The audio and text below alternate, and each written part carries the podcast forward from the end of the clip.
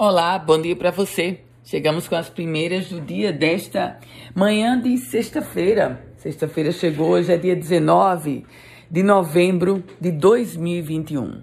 A gente começa trazendo informações de que a Secretaria Municipal de Educação da Prefeitura de Natal instaurou uma comissão especial de sindicância para apurar o caso da professora Tânia Marusca. Ela que foi proibida de entrar no prédio da pasta com o argumento de que estava com uma roupa inadequada.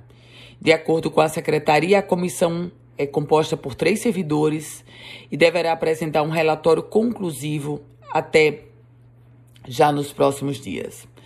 Uma outra informação, e ainda sobre educação no âmbito da Prefeitura de Natal, o gestor Álvaro Dias publicou um decreto liberando o retorno de 100% dos estudantes de todos os níveis na capital tanto na rede pública quanto na rede privada.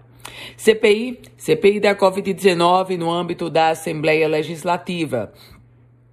O secretário estadual de Saúde, Cipriano Maia, poderá se tornar investigado na CPI.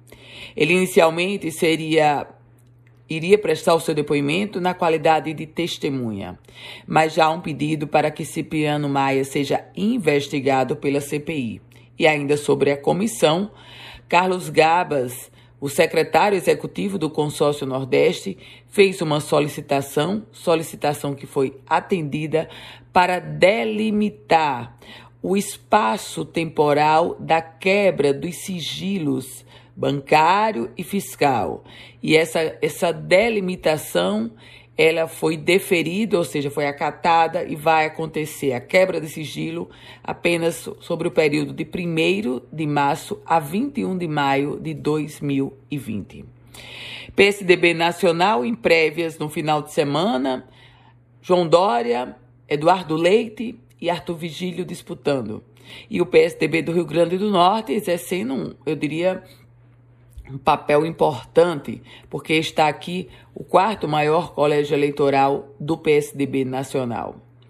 E falando sobre vacinação, 263 mil potiguares estão com a segunda dose da vacina atrasada e 137 mil potiguares não tomaram o reforço.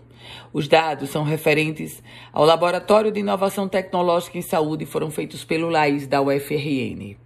E a Prefeitura de Tibau do Sul, mais uma vez, atrasada.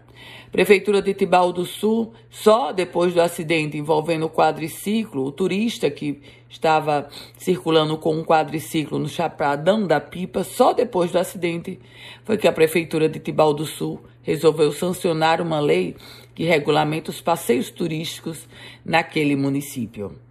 Com as primeiras do dia, Ana Ruth Dantas, quer receber um boletim semelhante a esse? Então você vai fazer assim. Você vai mandar uma mensagem para o meu WhatsApp, o 987168787. A você, um ótimo dia, bom final de semana.